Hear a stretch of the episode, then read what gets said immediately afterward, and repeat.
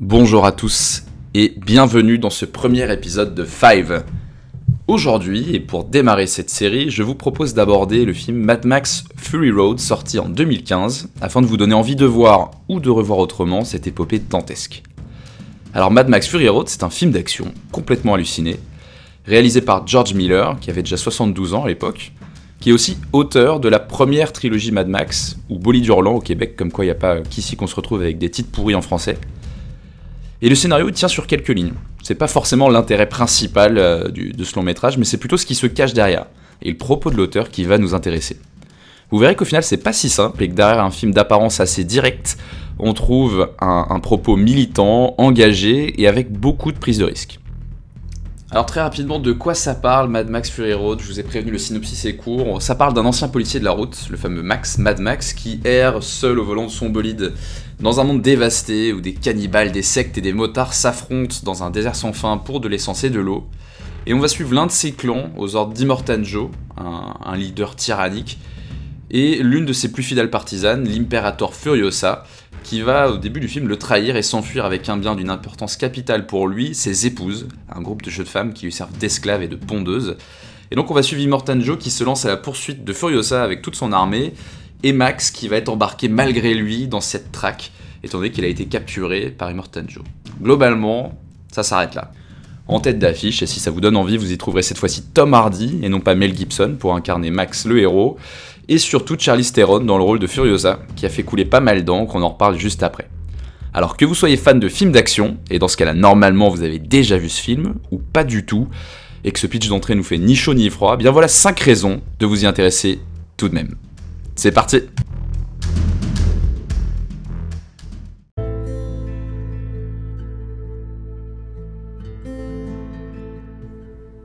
Alors pour commencer, première raison, eh ben, c'est assez évident, mais c'est un vrai film d'action. Et une véritable leçon de jeunesse au cinéma d'action même, alors même que ça a été réalisé par un papy de 72 ans.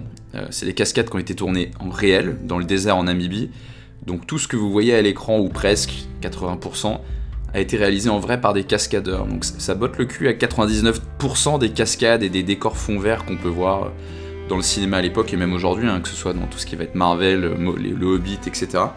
C'est une prise de risque énorme, parce que que ce soit en termes de budget ou même en termes de logistique ou de, logique de tournage, c'est vraiment un truc qui est complètement dingue. Quand on regarde les, making-of, on se rend compte de tout ça. Ils ont tourné dans la crasse, dans la poussière des jours et des jours avec des véhicules dans tous les sens qu'ils ont construits en vrai. Et bah, la bonne surprise, c'est que ça se voit à l'écran. Je pense que si on n'est pas au courant, on sait pas trop forcément mettre le doigt sur pourquoi euh, ça, ça comment dire ça, c'est aussi visuel, pourquoi c'est aussi intéressant à regarder, mais la réalité c'est que c'est parce que ça a été tourné en vrai, à la différence de beaucoup de choses qu'on voit dans d'autres films d'action. On a des nouveaux acteurs après le classique Mel Gibson, et, en vrai ça fonctionne très très bien. Et au final, on arrive avec deux heures de film complètement surcuté, à bout de souffle, dosé à l'adrénaline, et ça passe d'un trait. On pourrait croire qu'on s'ennuie vu le scénario qui est, qui est assez simpliste, pas du tout. Ça passe d'un trait et on est même plutôt triste que ça se termine.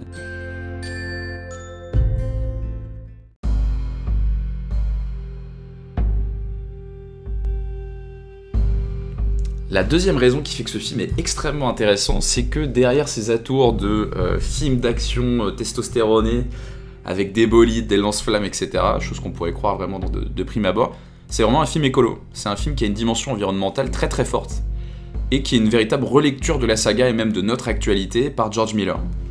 Pour la petite histoire, la première trilogie, euh, qui date du coup des années 80, enfin qui s'est étalé sur plusieurs années, mais en tout cas qui a débuté dans les années 80, est inspiré de la crise pétrolière de 1973. Ce qui fait que la ressource principale pour laquelle les gens s'entretuent, c'est le pétrole. La ressource qui fait tourner la tête, c'est le pétrole. Aujourd'hui, la relecture de, ce monde post-apocalyptique par George Miller, qui est toujours aux manettes, bah, c'est la crise écologique. C'est une mainmise sur l'eau qui assure, bien plus que le pétrole dans les précédents Mad Max, une domination sur ses prochains. On a un aveuglement complet des protagonistes qui savent pas du tout ce qui les entoure, l'information est détenue par des dictateurs, les gens sont des objets, les femmes sont elles réduites vraiment à une fonction reproductrice qui est complètement hallucinante. Et donc bref, il y a, vraiment quelque chose d'assez fort dans ce film qui, derrière un, apparat euh, assez simpliste, va aborder des vrais vrais problèmes de société et une vision de ce que le monde pourrait devenir euh, si jamais on continue dans cette direction. Moi, je trouve ça vraiment intéressant de voir qu'en fait, c'est la vision d'un vieil homme qui va du coup euh, montrer quels sont selon lui aujourd'hui les grands problèmes auxquels il faut s'attaquer.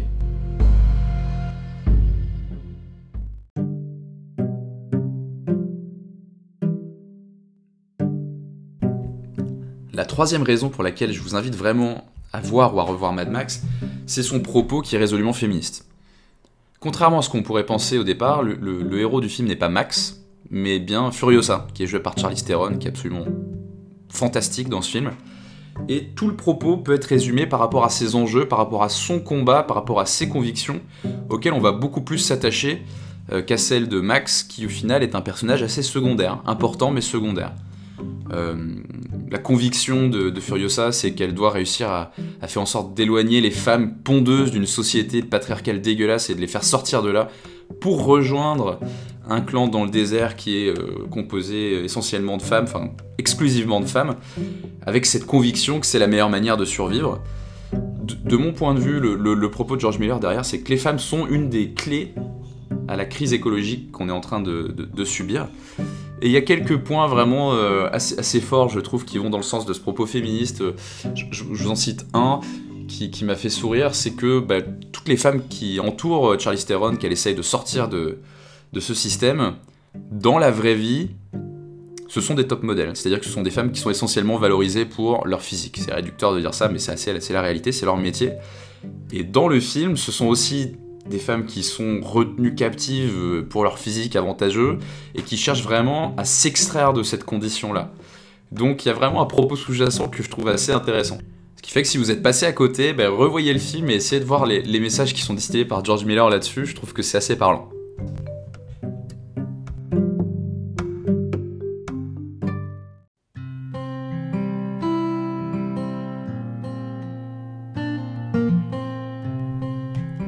Quatrième raison de s'intéresser à ce film, bah, c'est le casting. Et c'est la deuxième jeunesse pour un univers qui est culte, qui a notamment marqué, je pense, la génération de nos parents.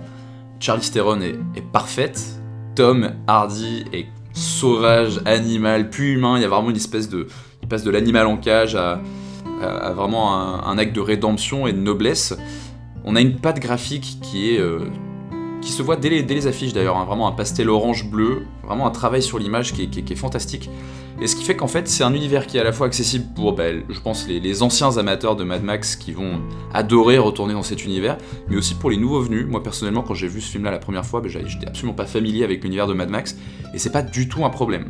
Et je trouve ça très intéressant aussi de voir George Miller faire l'effort d'accompagner toute une nouvelle génération dans son univers, un univers qu'il a bien sûr fait beaucoup évoluer.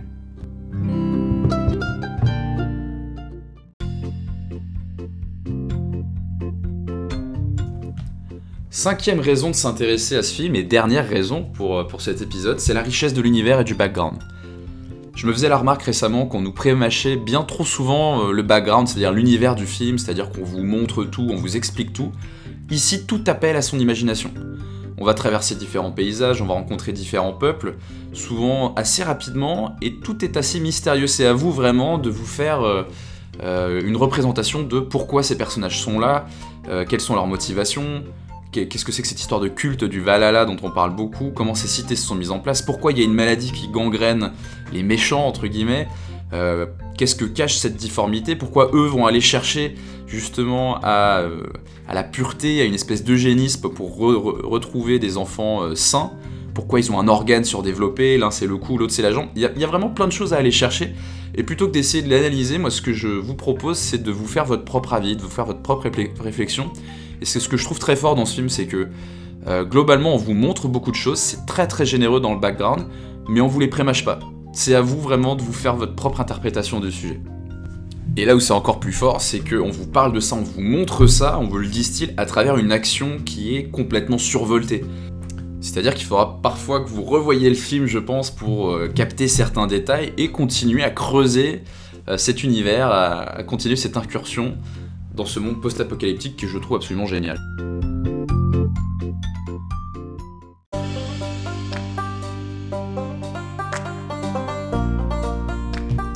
Voilà, c'était 5 raisons de s'intéresser à Mad Max Fury Road. J'espère que ça vous a donné envie de, voir ou de revoir cette claque monumentale de l'année 2015. Et je vous dis à très vite pour un prochain épisode.